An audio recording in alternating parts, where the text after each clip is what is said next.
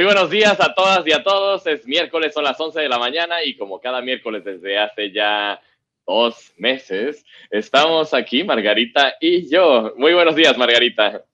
Hola, Aquiles, ¿qué tal? Dos meses ya, ¿eh? Qué impresionante. Dos meses, la cuarentena, pero ya leí en el diccionario que cuarentena no, ya la acepción original de 40 días ya se aplica cuando... Eh, pues es un periodo de este tipo, eh, puede ser más largo o más corto. Así es que bueno, pues más largo es.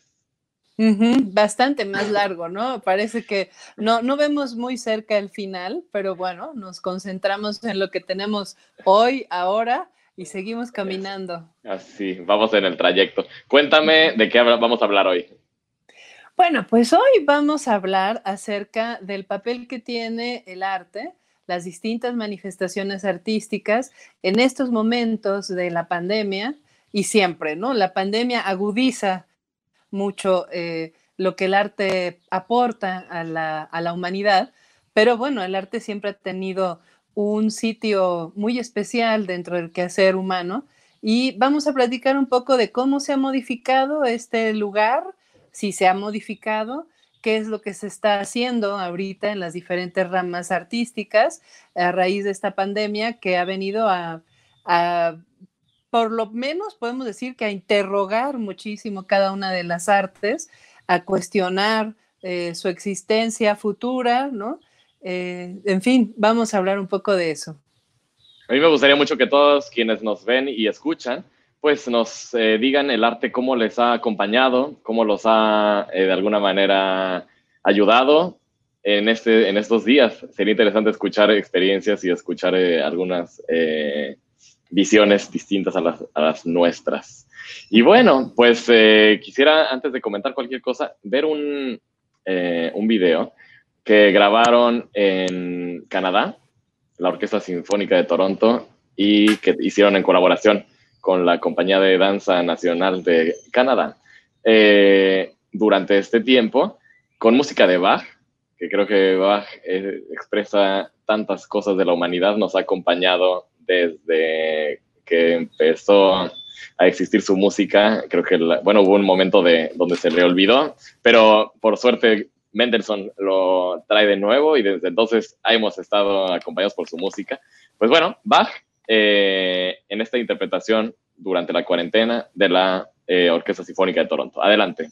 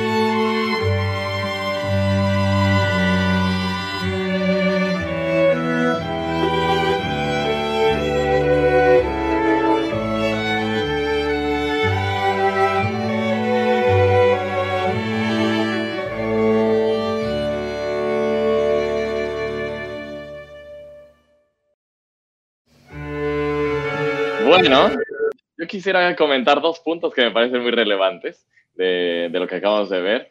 Uno es, eh, pues, este claramente es un tipo de cuarentena eh, muy afortunado para los que podemos, me siento afortunado yo también de poder dedicar ese tiempo al arte, de poder dedicar ese tiempo a la reflexión y es un poco lo que se ve aquí, una cuarentena de las personas eh, pues que de alguna manera son eh, muy, muy, muy afortunadas. No es la cuarentena de toda la gente y lo hemos recalcado bastante en, este, en esta emisión, ¿no? Eh, hay cuarentenas muy, muy, muy eh, difíciles y, situaciones muy complicadas de las cuales somos empáticos y que creo que hay que recalcar. Pero del otro lado, otra cosa que me llamó mucho la atención a la hora que empecé a buscar qué íbamos a hablar hoy es una explosión, millones bueno, a lo mejor no millones, pero cientos de miles de videos de gente haciendo música en sus casas. Ahí, para escoger, había eh, una eh, cantidad impresionante.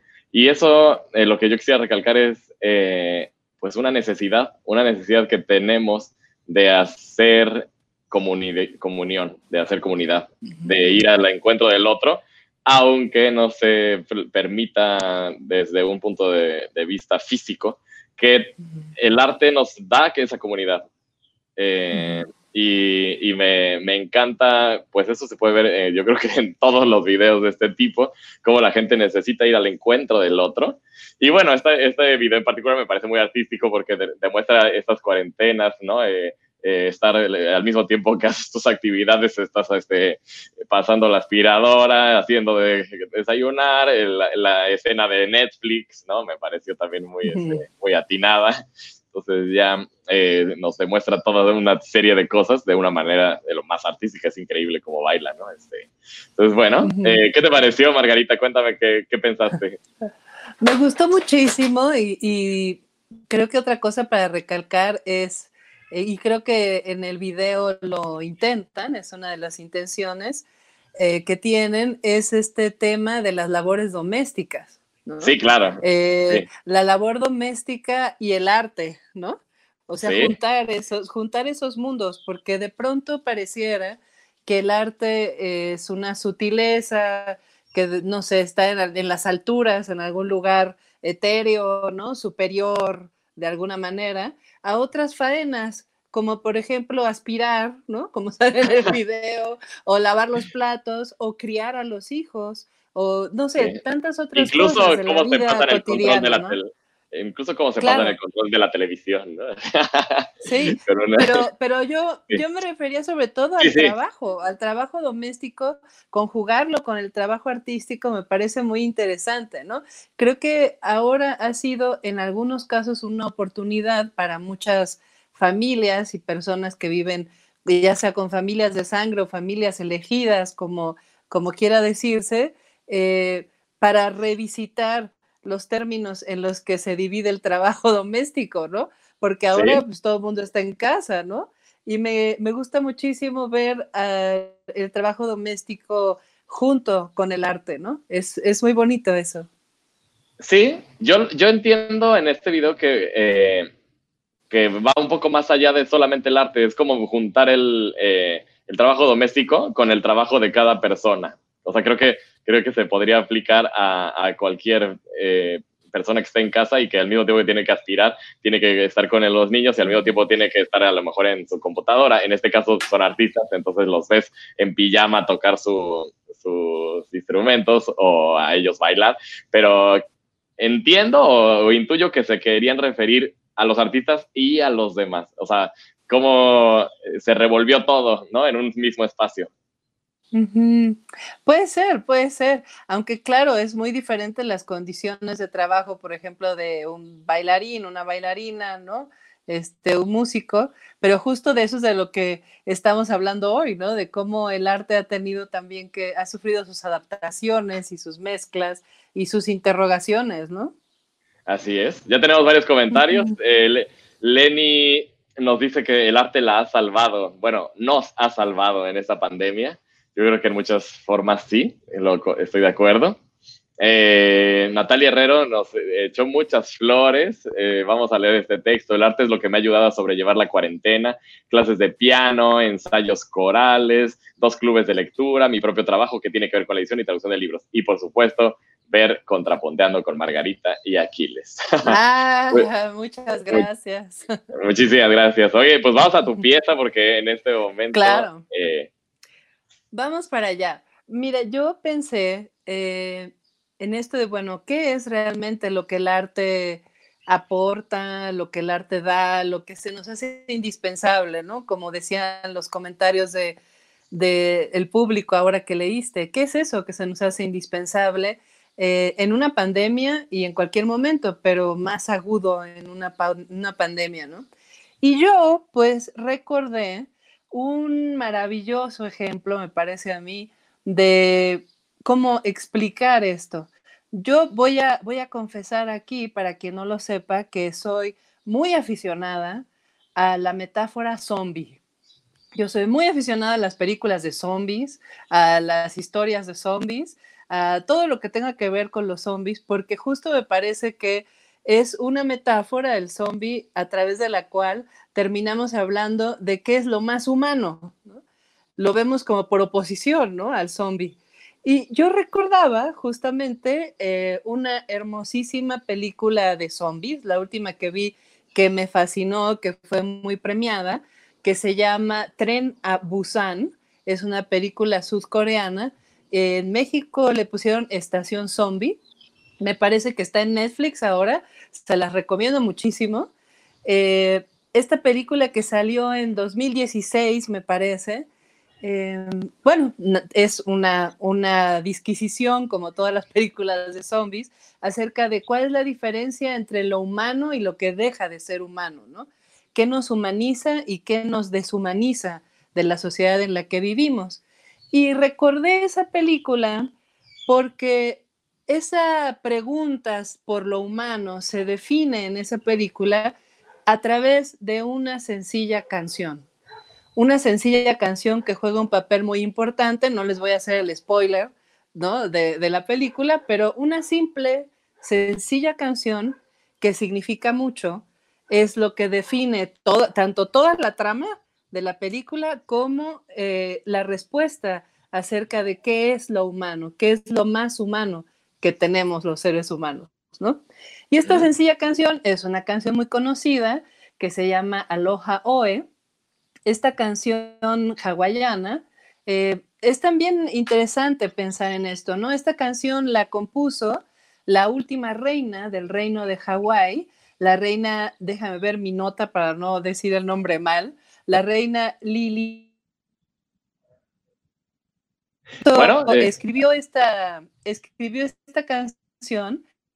Muchos de los monarcas del reino de Hawái eran expertos en música, como ella, en Hawái se conoce las canciones como mele y se consideraba que los monarcas tenían que saber de música, ¿no? Entonces ella compuso la melodía unos años atrás cuando era joven, pero la transcribió eh, ya cuando era mayor y estaba en arresto domiciliario. Era ya el final del reino de Hawái como un reino independiente y en arresto domiciliario finalmente transcribió la partitura. Eh, la historia de Hawái, pues es una historia muy dramática del pueblo hawaiano. Una de las razones por las que perdieron su, reino, ¿no? tal como era y se convirtieron en un territorio agregado a los Estados Unidos, fue porque quedaron muy diezmados por las infecciones y los contagios de diferentes eh, virus y bacterias que trajeron tanto los ingleses, otros europeos, en fin, ¿no? Y bueno, entonces esta canción es emblemática de Hawái, tiene muchísimo que ver con la trama de, la película que les cuento, de Estación Zombie, y estas melodías sencillas, pero que se van transmitiendo de generación a generación, para mí eh, concentran mucho de lo humano, ¿no? Entonces, bueno, aquí va una versión eh, con una voz maravillosa, la maravillosísima voz de este cantante poderoso, potente y gigantesco, ¿no? Este, este cantante gigantesco, Israel Kamakawiwo Ole, muy famoso. Y bueno, aquí va mi primera canción.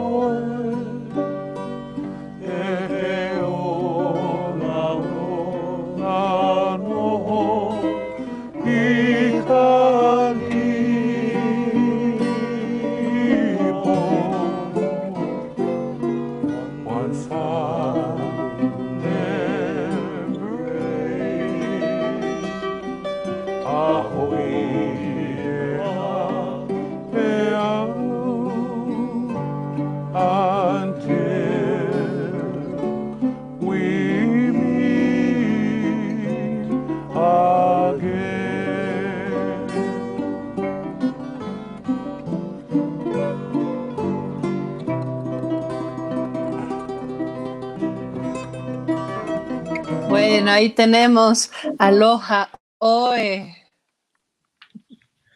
Qué lindo, qué, lindo. Bien, bien, me encanta. Es eh, como la belleza de todo no te escucho de pronto. Eh, creo que sí me escucho. Eh, yo... Creo que sí. creo que tenemos un... Ah, ya, ya, ya, ahora sí te escucho. Ya. no, sí, te decía que me parece muy bello lo simple, ¿no? La belleza de, de nada más contar una historia con la voz y un poquito de, acompañamiento. Y, se ve muy bonita la parte también amistosa de todos ellos, eh, como pasándose la, la melodía, este, muy bien, muy lindo, muy agradable y este y además, bueno, pues eh, me, remonta, sí, a esa cultura hawaiana, ¿no? Se escucha claramente.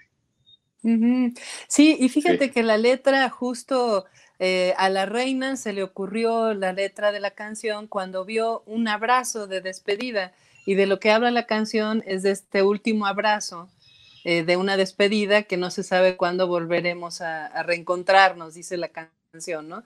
Mm. Pero todo gira en torno a este abrazo. Y justo ahorita como que es muy nostálgico, ¿no? Estos abrazos que no, Pensar de volver estamos pudiendo darnos.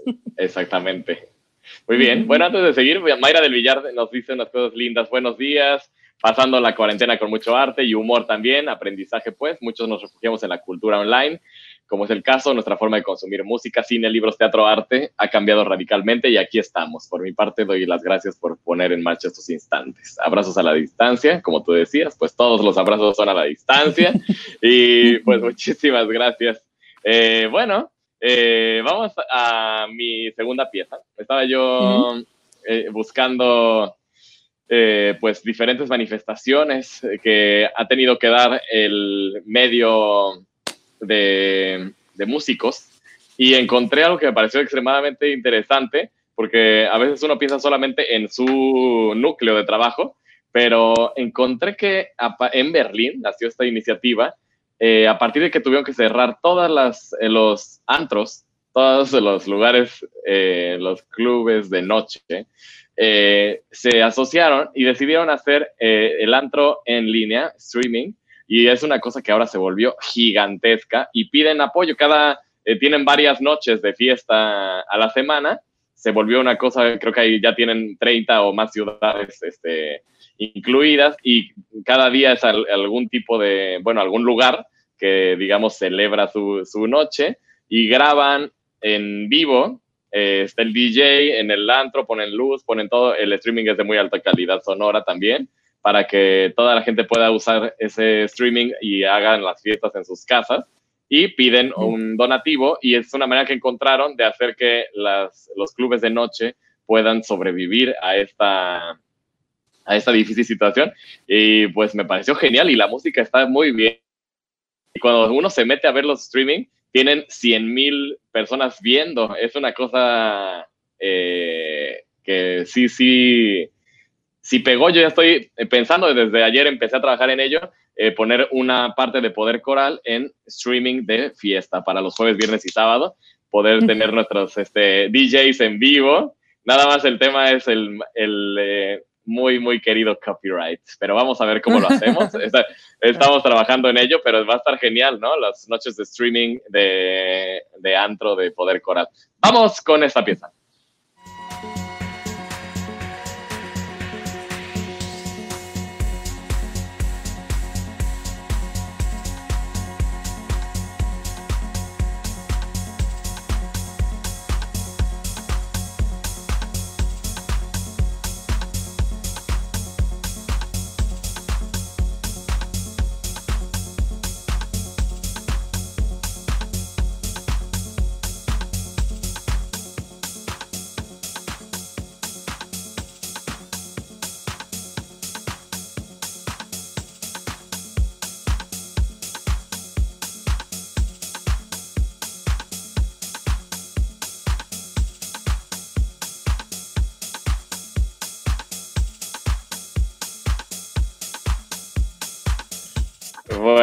Sí me seguía, sí me seguía aquí, la verdad.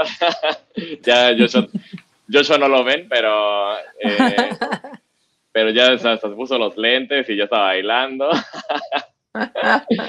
y bueno, entonces la, la, respuesta que han dado eh, a partir de una iniciativa que surgió en Berlín para otro tipo de, trabajo que está relacionado con la música y, bueno, que es música y, que son los clubes de noche y cómo han podido de alguna manera ayudarse entre ellos y hacer estas noches. Eh, son streamings que duran 5 o 6 horas, ¿eh? Entonces, este, es para estar toda la noche ahí. Tum, Está padre, ¿no? La música me gustó, ¿no? Además, se me hace una idea genial. Creo que, creo que están buscando o tienen una respuesta muy buena a la, gran pregunta, ¿no? ¿Cómo seguir conectados con el público? ¿No? Que es la gran pregunta de los museos, de las salas de concierto, de los teatros, cómo continuar esa relación, ¿no? Y, han encontrado una manera genial, en, eh, porque, bueno, las personas no solo van a seguir esta relación con el público, sino van a entrar a casa de su público, ¿no? De una manera mucho más íntima. Entonces, a lo mejor ahora la relación es todavía más cercana, ¿no? De alguna manera. Sí, no, y ellos sí que lo están logrando porque la cantidad de visitas que tienen en sus eh, streamings son gigantescas. Entonces yo creo que pues eso nos habla de que sí les está funcionando. Y hay que decir que hay países donde la, eh, el hecho de, hacer donativos y todo se hace más, que en México es como una tradición más común. Eh, y pues no creo que les esté yendo bueno, obviamente que no creo que sea fácil, pero yo creo que sí están haciendo algún tipo de, ganancia, ¿eh? por lo que vi de resultados en, número de views y de comentarios, está increíble. Y pues es que también está bueno el producto, que eso también es una cosa que, creo que es básica, ¿no? Claro, y, logran hacer comunidad. Y tenemos en los comentarios a la abuela de nuestro productor, María Estela, ¿cómo está? Muy buenos días. Dice que la estamos educando. No, no, aquí nada más estamos compartiendo unos humildes comentarios de lo que vemos pasar. Sí, yo, yo, yo no quiero esa responsabilidad, la verdad. Pero solo bueno. Respondo, solo respondo por la educación de mi hijo, nada más. Bien, pues no es poca cosa, ¿eh? No es poca cosa. Saludos. Saludos a Jerónimo. pasar. Saludos, sí. Sí. Está escuchando, está escuchando. Siempre hace sus críticas después de, la emisión. Pues pasa, pásamelas, que yo no me entero. Sí, ¿verdad? Debería de ponerlas aquí, le voy a decir. Sí, que, me escriban. Va. Pero bueno, vamos a la siguiente. Eh, fíjate que yo creo que algo que que siempre es útil es mirar alrededor, ¿no? Como estamos haciendo en este programa siempre, mirar a otros, a otros lugares, otras experiencias, otras culturas. Y pensaba, eh, este domingo se celebró en el mundo eh, islámico la fiesta más importante, que es el final del mes de Ramadán. El mes de Ramadán, como todos sabemos, ¿no?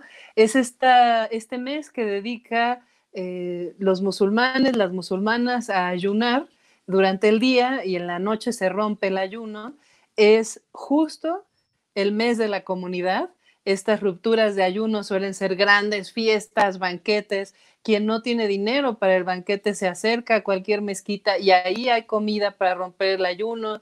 Y este año eh, estamos hablando de 1.8 billones de personas alrededor del mundo. Es el 24% aproximadamente de la población mundial que practica esta tradición. Y este año, pues no hubo rupturas de ayuno, colectivas, no hubo mezquitas y tampoco hubo música. Eso es muy importante porque en este 24% de la población de la humanidad, muchos son músicos y viven justamente de la temporada musical en el mundo islámico, que es la temporada de Ramadán. Estas rupturas, estas fiestas en la noche cuando ya se puede comer y beber, en muchos de estos países están llenos, llenos de música, ¿no? Hay música por todos lados y este año no fue así. Entonces, muchos músicos de estos países eh, se las están viendo bastante duras porque el momento en el que podían ganar la mayor parte de su sustento, ahora pues sucedió esto de la pandemia, ¿no? Entonces, bueno, yo recordaba todo esto y pensaba cómo la música también tiene un papel todo mundo en estos países, bueno, está lamentando el no poder haber estado en comunidad y también el no poder haber festejado con la música de sus tradiciones, ¿no? Entonces yo quise traer eh, ahora una pieza de un gran músico reconocidísimo, muy reconocido, de música turca clásica, podríamos llamarle, eh, Kutsi Erguner. Este es un pequeño, una pequeña probadita de lo que quizás en otros años algo parecido se hubiera escuchado en casi cada esquina de Estambul eh, durante un mes, todas las noches. Y aquí va una pequeña probadita. Adelante.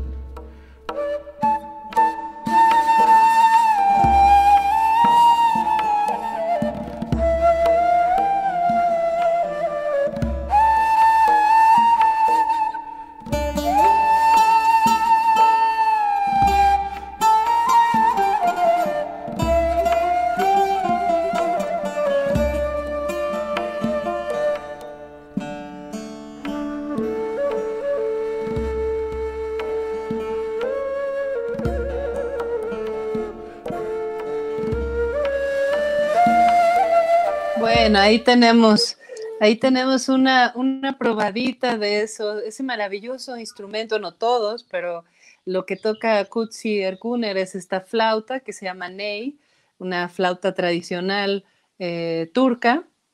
Eh, bueno, maravilloso, ¿no? ahora sí que es solo un, un, un bocado, nada más. Sí, muchas veces, pues siempre es un poco doloroso, pero ahora fue más porque qué música tan bella. Y me encantó al principio algo meditativo, algo que nos hace como entrar en, una, en un estado de conexión espiritual.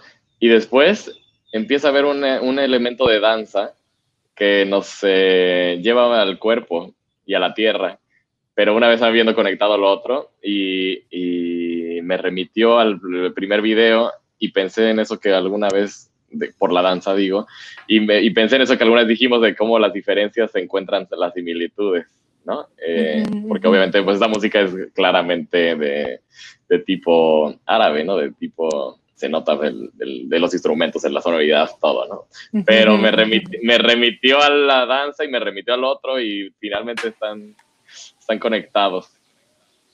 Bueno, creo que además eh, tienes, como siempre, una, una gran intuición, porque esa música muchas veces suele usarse para acompañar el giro de los derviches Mevlevi, ¿no? Estos derviches turcos que seguramente han visto del el traje blanco, ¿no? Que giran y giran. Esta es la clase de música que se, que se toca para acompañar esa danza. Sí, a partir de que entra la percusión se va sintiendo, ¿no? Pero me encantó porque es muy sutil, no es una danza de que, al instante uno se sienta, eh, sino que va entrando poco a poco la percusión y vas como que sin darte cuenta ya empiezas a moverte y dices, sí, ah, ¿qué, exacto. ¿qué está pasando? sí. Claro, claro, sí. Sí, y bueno, me gustaría tocar un tema del que estábamos hablando ayer, que es como el meollo del, del, programa, que es cómo el arte eh, vive independientemente de las circunstancias y, y, cómo es una necesidad y es una, una realidad que eh, en las condiciones más adversas de la humanidad, ya sea las guerras, eh, ya sea las pandemias, eh, en los momentos difíciles que se han vivido, hay expresión artística. Mm, no sé, el 11 de septiembre, después salieron muchas películas. Siempre me, o sea, cada evento traumático de la humanidad, eh, de alguna manera el ser humano necesita el arte para entenderlo, para vivirlo, para sentirlo, para expresarlo y para en, a final de cuentas entender qué sucedió y acomodarlo. Y otra parte es hacer esta comunidad, ir al otro, expresarle al otro lo que, lo que uno vio, lo que uno sintió, lo que uno vivió. Y, y entonces los artistas de alguna manera pues no, no han parado de crear. Y, y, es interesante la muy baja relación que hay con lo que obtienen a cambio en términos económicos. No todos, habrá, eh, estoy seguro que hay artistas de corte muy comercial o que tienen resuelto el asunto, pero no son la mayoría, ¿no? Y como a pesar de que esta actividad es tan necesaria, tan importante y que además no se va a detener, porque finalmente los artistas creo que una parte lo hacen por sobrevivir, obviamente, pero la mayor parte de la motivación no viene de ahí, eh, viene de esa expresión, de esa necesidad de ir al otro, de, de entenderse a uno mismo. Entonces, eh, pues sí, uno de los grandes temas también es esa otra parte, ¿no? La dificultad que se va, que se está viviendo y que se va a vivir, porque además no se ve claro eh, hacia dónde se va a dirigir. Hay que ser muy creativos y, pero hacia dónde se va a dirigir la actividad económica artística, ¿no? En sí.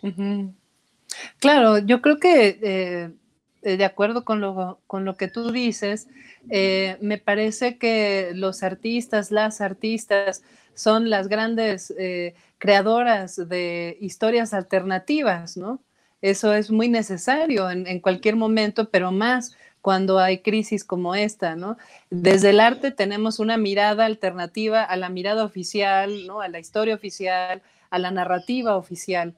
Eso es lo que nos da a todos la opción de encontrarnos en otra narrativa distinta, ¿no? Y de crear nuestra propia narrativa a la hora que podemos interactuar con la obra, sea música, teatro, cine, lo que sea, ¿no? En esa interacción encontramos reflejado eh, nuestro propio reflejo de una historia alternativa a la oficial, ¿no? Lo que estamos viviendo, que no salen las noticias, de lo que no hablan los políticos, ¿no? Sí, alternativa yo lo, entiendo como en el sentido de que eh, abarca otros ámbitos que las noticias no, como es el ámbito emocional, el ámbito de, de lo que sucede adentro, de las personas eh, ante estos eh, momentos en las noticias no te van a decir eso, ¿no? Y alternativa también y más trascendente porque creo que toma la tragedia, hace expresión de la misma, como contar la historia, lo que tú dices, pero no solamente, sino que como la música de Bach nos, nos ilumina y nos abre a un, eh, hacia un cielo de posibilidades, hacia, hacia una liberación de lo que se ha vivido. Creo que, creo que puede ir mucho más allá de nada más esta parte de expresar como una narrativa, como tú dices, alternativa, sino que además de que sí hace esto, esta expresión de la tragedia, de, de ponerle eh, de alguna manera en material lo que uno tiene adentro, también tiene una segunda parte que es esta liberación del espíritu, una liberación porque nos da esperanza, porque nos llena de, algo nuevo. Bueno, sí, yo creo que van las dos cosas unidas, ¿no? Porque definitivamente para lograr esta, digamos, que podríamos decir acerca de, lo que describes, como esta, esta otra cara más sanadora, ¿no? Más trascendente, para llegar ahí también eh, hay que llegar eh, siendo dueños de, nuestra historia, ¿no? Que pasa por ahí, por nuestra experiencia, adueñarnos de la experiencia. Yo creo que el arte sobre todo nos da esa posibilidad de, adueñarnos de la experiencia, ¿no? Así es. Y, transformarla.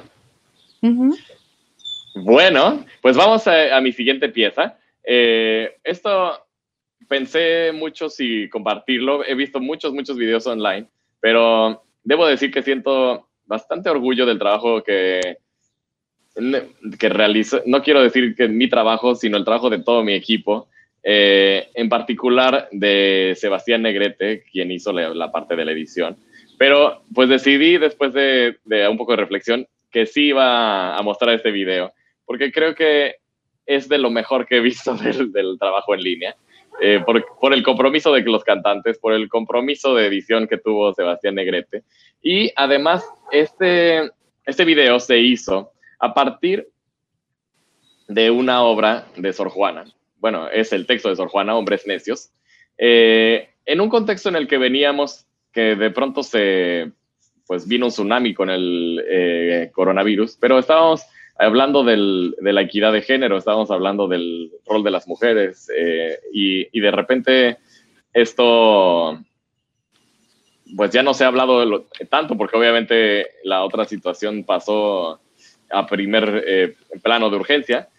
Pero bueno, e, en este primer video conjuntamos un poco los dos eh, temas tan importantes y es este, este poema que además otra cosa que me encanta es el, el el hecho de haber traído un poema que se escribió hace unos años con música de nuestros tiempos, escrita por un joven mexicano que se llama Andrés Vergara, y que pues se musicalizó de una manera magistral, algo que pues normalmente uno nada más lee.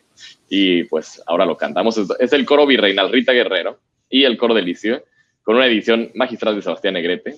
Y listo. Pues vamos a verlo.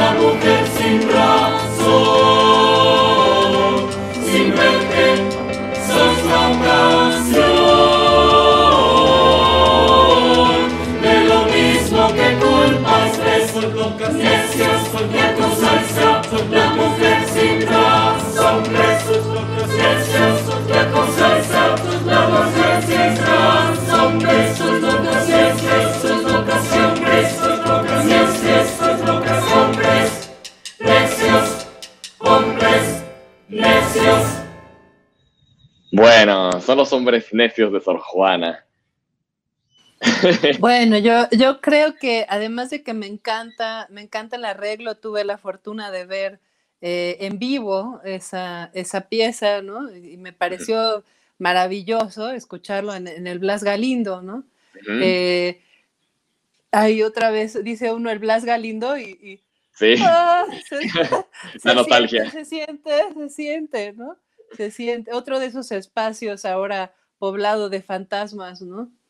Eh, pero bueno, tuve la fortuna, me impactó la pieza de entrada, me pareció una osadía de quien hizo la composición, ¿no? Tomar esa, esa, famosísimos versos de, de, Sor Juana y hacer algo así, ¿no? Me gusta muchísimo, creo que es una obra maravillosa y ya el video, que también ya, ya lo había visto, creo que también es es la perfección, ¿no? La perfección de la edición. Eh, entonces, me da mucho gusto que lo hayas compartido y también porque también me, me, conmueve por otra razón, ¿no? Porque se habla de que la otra pandemia que estamos viviendo alrededor del mundo, por eso pandemia, es eh, la pandemia de la violencia contra la mujer, la violencia intrafamiliar, ¿no? Eh, la OMS ya se pronunció acerca de eso hace varias semanas.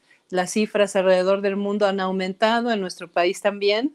Y bueno, personalmente es muy frustrante para mí en, nuestro país escuchar un discurso eh, oficial eh, que no reconoce directamente la gravedad de este problema, ¿no? Entonces me, me enorgullece que al menos en contrapunteando ¿no? Sí, este, sí, sí podamos hablar de eso y se pueda decir esto que se dice en esta pieza, ¿no? Creo que es muy importante, creo que eh, los eh, temas de la, de la vida han seguido, lo que pasa es que la pandemia ha sido tan grande, pero obviamente que los problemas todos eh, pues están ahí y pues cada cada quien sabe qué lugar les quiere dar, pero eh, como sociedad creo que no debemos de, olvidarnos eh, de los pendientes que se tienen y de los cambios que todavía tenemos que llevar a cabo. Claro, y, no muchos problemas de la vida cotidiana no solo han seguido, sino que se han agudizado, ¿no? Este tema del encierro eh, vino a agudizar muchísimo la violencia en casa, justamente porque pues todo el mundo está compartiendo el espacio mucho más tiempo del acostumbrado y entonces se abre la ocasión de que la violencia esté más, más a la mano, ¿no? En algunos casos, y las cifras pues han aumentado alrededor del mundo, ¿no? Se mezcla con los problemas de salud mental, con los problemas de consumo de, alcohol, que todo, todo va de la mano, ¿no? Estar encerrado, la, el, el estrés, el, y, y, pues sí. Entonces eso, pues eh, el otro día hubo una conferencia de, de las de las siete que se trató de la salud mental, me pareció bastante pertinente, se habló completamente eh, pues de todos los temas que están sucediendo eh, del, en cuanto al consumo de sustancias, en cuanto a la violencia en las casas, me pareció bastante bien. Eh, Sí. creo que es importante, es importante que... Sí, sí, yo también vi esa conferencia, también, también eh, la, la, celebré, como muchas y muchos colegas de la psicología. Lo que no celebro tanto son la, o más bien no celebro punto, son los comentarios eh, acerca de que no es verdad, que las cifras han aumentado, que no, que no hay un problema, que las familias mexicanas estamos felices y en paz, y, ¿no? Ese tipo de comentarios se me hacen muy poco productivos eh, para realmente enfrentar lo que es otra pandemia, ¿no? Sí, pues lo que hemos dicho de, de tienes que sentir, tienes que vivir y tienes que aceptar para entonces poder trascender, ¿no? Entonces no se puede a partir de una negación arreglar nada. Exacto. Pero bueno, vamos a dejar eso, por favor. Punto y Y vamos- aparte, vámonos a la pieza de Margarita. Vámonos Siguiente. a otra pieza. bueno, eh, yo pensaba en, en estos espacios eh, vacíos y pensaba en los museos, porque hemos hablado aquí mucho del teatro, de las salas de concierto, de danza, etcétera. Pero los museos son otro gran problema. Eh, un problema lo digo en el buen sentido, porque siempre, como acabas de decir, que se reconoce un problema, pues entonces surgen muchas ideas acerca de cómo resolverlo, ¿no? Los museos, sobre todo los grandes museos, han sido un problema desde hace décadas, décadas, porque ¿qué se hace con estos museos? Estos eh, palacios donde está almacenado todo este arte, pero que no queda muy claro cuál es el vínculo entre el edificio y lo que tiene dentro y las personas. Y sin embargo, se requiere un enorme presupuesto para mantenerlos, ¿no? Entonces, ahora que no se pueden visitar estos museos, eh, han tenido que replantearse, bueno, ¿y qué papel jugamos nosotros como esta, esta caja vacía de personas, ¿no? Vacía de vida, salvo por los objetos, ¿no? Y me Qué parece muy interesante porque- interesante. Porque yo creo Ujú. que muy poca, muy poca gente está pensando en los museos, fíjate. O sea, es un. Personalmente, ahora que lo mencionas, digo. Sí, sí. O sea, no. No, no piensa uno tan. Sí, no es un Y tema que uno tenga. Ajá. Bueno, y además en nuestro país, en México, es muy importante porque tenemos museos, este, ¿qué diremos? Mastodónticos, ¿no? Como el Museo de Antropología, el Museo Nacional de Arte, o sea, son museos gigantescos, se requiere muchísimo presupuesto para mantenerlos, nada más para mantenerlos, ¿eh? No estoy hablando de para hacer programas, para traer exposiciones del extranjero, no, simplemente para mantener lo que hay, se requiere muchísimo presupuesto y ahora pues no hay entradas. En nuestro país, esos museos del Estado, la entrada es bastante económica de por sí, ahora ni siquiera hay eso.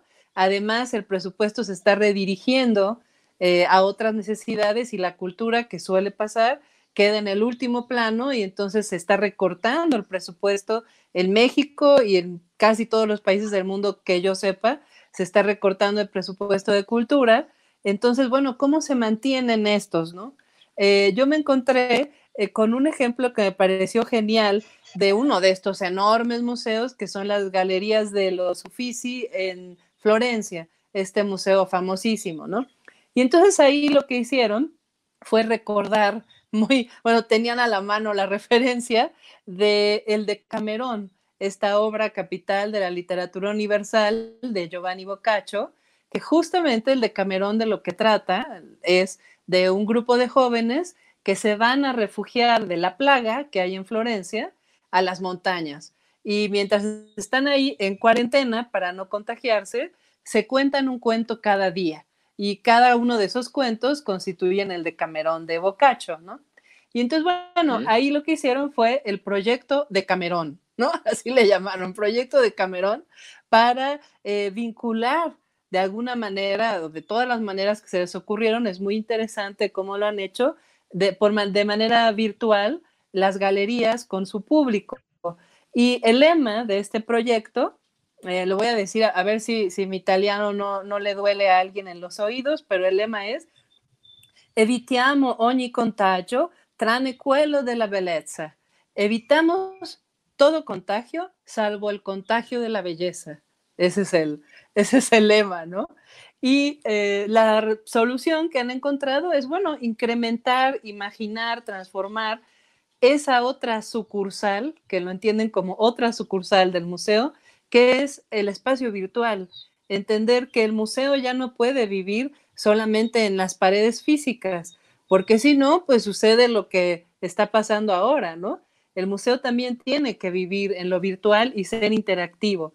Entonces, bueno, me pareció un tema importante y creo que muchos museos pequeños, no los grandotes, sino pequeños museos han tratado de resolver esta pregunta desde hace tiempo. ¿Para qué sirve un museo? ¿Cómo se vincula un museo a la comunidad? Y creo que ahora la pregunta se vuelve más urgente, ¿no? Muy bien. Y, pero Dime, No, sí, sí, no, no, completamente de acuerdo. Este, es, es, urgente porque también creo que es un espacio de gran eh, importancia y de relevancia, ¿no? Los, los lugares donde se guarda el, el, arte, pero sobre todo son relevantes porque nos permiten acercarnos a las obras. Claro. Entonces, pues, es muy importante ver qué se hace eh, para que sigan vivos a pesar de que el espacio en sí no, se, no sea visitable eh, por lo pronto. Claro, y bueno, solamente como una, una probadita de algo que me gustó mucho, es un dúo que se llama Lulatón, que tiene un disco que se llama justamente Música para las tiendas de los museos, ¿no? O sea, no es para museos, sino para las tiendas de los museos. Eh, me gusta que este, este dueto japonés eh, llama a su música pijama pop así le llaman. Su género es pijama pop y yo creo que en estos tiempos nos viene bien también un poco de pijama pop pensando en los museos. Así que ahí va la pieza. A ver.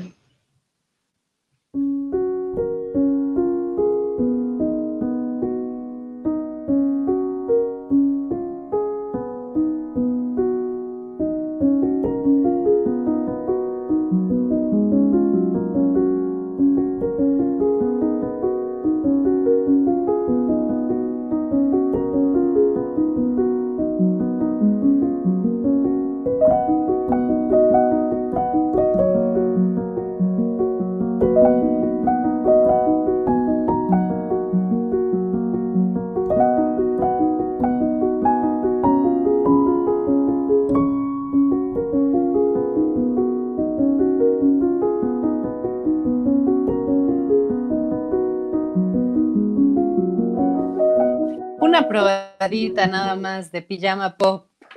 Está súper rico, como que sí se, se antoja ponerse la pijama y, escucharlo así. bueno, y tiempo se nos acaba, Aquiles. Tú tienes ah. todavía más música. A ver, dinos. Bueno, yo eh, eh, me quedé pensando en, en, esto de los museos y la importancia de, del arte también para la salud, independientemente de esta pandemia. Eh, por eh, situaciones de la vida, en un punto de, hace unos años, fui a la clínica Mayo y cuando entré eh, quedé impactado. Eso es literalmente un museo. Entras y hay un piano y en ese piano está escrito que cualquiera que quiera puede tocar, nada más que no sea música triste. Y tiene cada piso una colección de cuadros en las paredes. Está además pues eh, las paredes pintadas de colores lindos. También las maderas que separan este, las columnas y es, madera muy hermosa. Tienen vidrio en los candelabros muy hermosos. Todo es muy bello. Y los hermanos Mayo creían que la salud era integral, que no era nada más como ver este, qué, qué órgano y qué medicina y qué pastilla, sino que era muy importante, importante que los pacientes vieran cosas bellas y entonces su, pues, su hospital es literalmente un museo. Y pues ahorita pensé en eso, ¿no? Como el, el museo, el arte, también tiene este rol sanador. y este rol eh, que, que, nos cura también desde adentro, ¿no? Está, y es, es, muy lindo. Bueno, eh, con esta reflexión, eh, nada más, yo yo Ma, el gran chelista, es uno de los que ha tenido iniciativas. y no solamente ahora, no hay que olvidar que hizo un concierto un día en un lado de la, del muro de Donald Trump y, un, el mismo día se cruzó, hizo el mismo concierto del lado de México y es muy, muy conmovedor lo que hizo porque él decía que la música crea comunidad y hace lazos y la música viene de un lugar sincero, viene de un lugar que es la confianza en el otro. Y a partir de eso, pues eh, no es impactante que él, teniendo ya esa humanidad eh, en su pensamiento y en su ser, pues ahora eh, sea uno de los pioneros de este movimiento en línea y él, él llama a su movimiento Songs of Comfort. Y invitó a gente a colaborar con él, él toca también solo y creo que hay gente que simplemente hace sus videos y los relaciona con el hashtag y hay, todo un movimiento en línea de, de, estas canciones para reconfortarnos, para hacernos sentir bien. Y pues esta es creo que la primera eh, pieza que grabó él en este, de una forma muy humilde, siento muy, muy hermoso. Vamos a observarlo y escucharlo.